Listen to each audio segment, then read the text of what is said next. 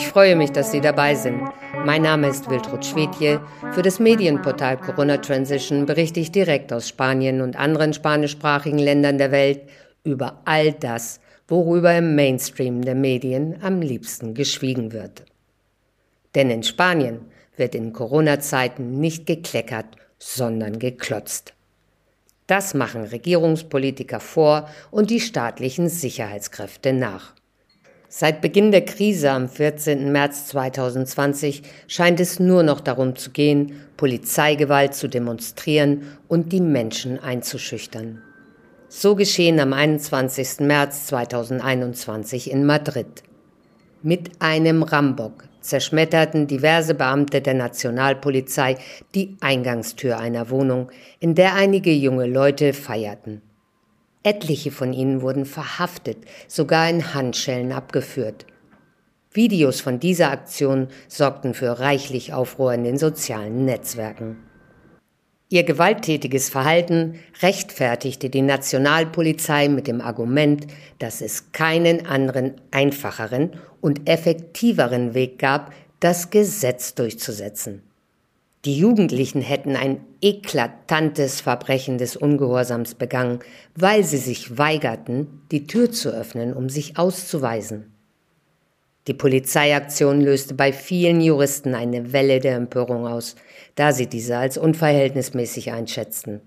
Sie wiesen sogar darauf hin, dass sich die Nationalpolizisten eines Einbruchsdelikts schuldig gemacht haben könnten.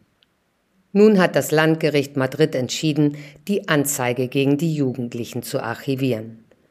In ihrem Urteil erklärten die drei verantwortlichen Richter, es gab auf Seiten der Beamten einen Exzess in der Autoritätsausübung mit Verletzung des Rechts auf Unverletzlichkeit der Wohnung.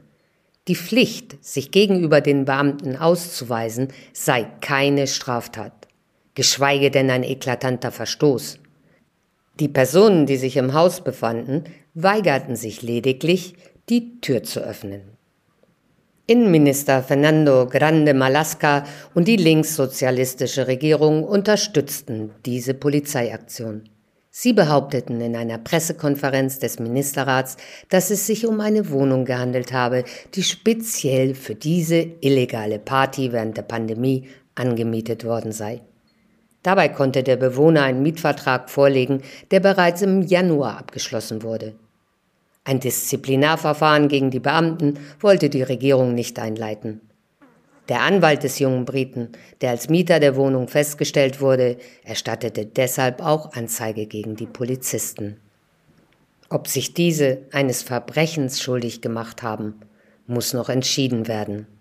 Auf jeden Fall erinnerten die Richter daran, dass die Unverletzlichkeit der Wohnung in der Verfassung verankert ist. Die Wohnung sei ein Raum, der der Entfaltung des Privatlebens diene. Sie stehe in enger Verbindung mit der Intimsphäre.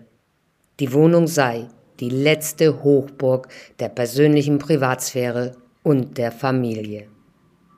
Weiter heißt es, das Betreten einer Wohnung ist nur dann verfassungsrechtlich legitim, wenn der Betroffene eingewilligt hat, ein eklatanter Verstoß oder eine richterliche Genehmigung vorliegen. Diesen und viele weitere Artikel finden Sie auf unserer Website www.corona-transition.org.